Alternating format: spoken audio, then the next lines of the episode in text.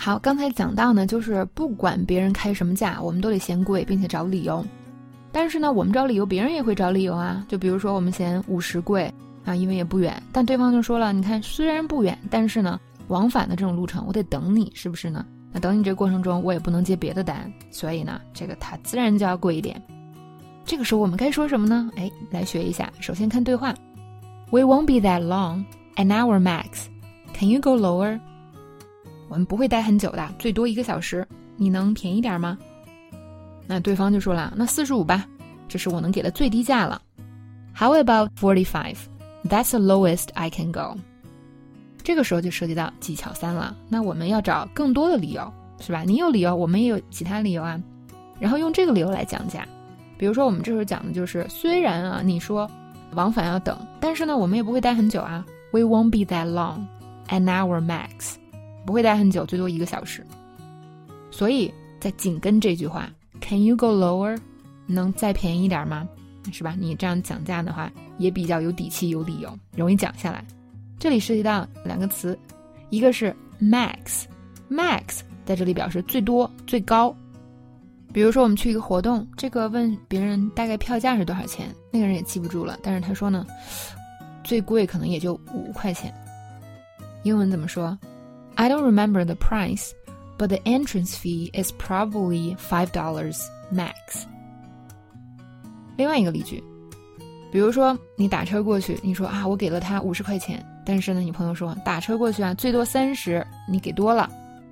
A taxi there should be thirty dollars max. You overpaid. 好，另外一个表达就是一个拿来就用，Can you go lower？一定要记住这句，超级好用哦。就是 能再便宜一点吗？比如说，太贵了，你能便宜一点吗？That's too much. Can you go lower？或者，你能便宜点吗？我很乐意付十美元。Can you go lower? I'll happily pay ten dollars for it. 好，那我们记住第二个技巧，我们再去找更多的理由，继续讲价。这个时候不要害羞啊，不要对方一给你还一个价，你就立刻答应了。这样的话，怎么能成为讲价高手呢？我们继续看第四个技巧，就是比价。刚才我们找了一些借口，这个时候其实也是一个借口，但这个借口是跟别人对比。你看，我之前去过这地儿，花的钱就比现在少，就花了三十。所以呢，我觉得你也应该让我就给三十。好，这是第四个技巧啊，就是说我们要给个对比，是吧？好，最后一段话，虽然司机也找了一个借口，为什么我会比别人高一点？那我们还是可以继续讲。我们说，Make it thirty-five, and you got yourself a deal. Otherwise, I'll go look for another driver. 三十五，我们就成交。不然我就去找其他司机了。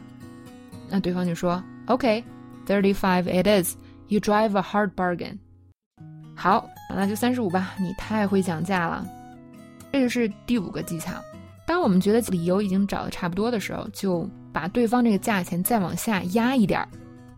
比如说，我们说的是 “Make it thirty-five, and you got yourself a deal”，是吧？就是对方也觉得讲了半天了，你就又给低了一点儿，所以他就接受了，并且我们还要威胁，不然我就走了，是吧？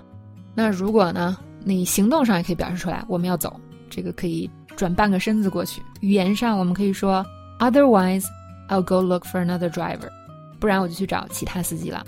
戏一定要做足哦。我们说呀，三十五我们就成交，成交我们可以说。got yourself a deal.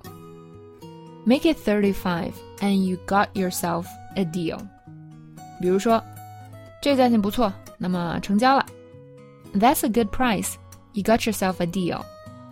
有些同学会问啊，为什么是 got 是过去时？其实呢是 you have got 的一个口语化的简单的写法，它并不符合所谓的语法规则，但是呢在口语里这么说是常见的，所以大家要注意一下。好，这节课我们就学到这里了，是不是还蛮简单的呢？但是呢，在真实的场景下非常有用哦，所以大家一定好好学一下。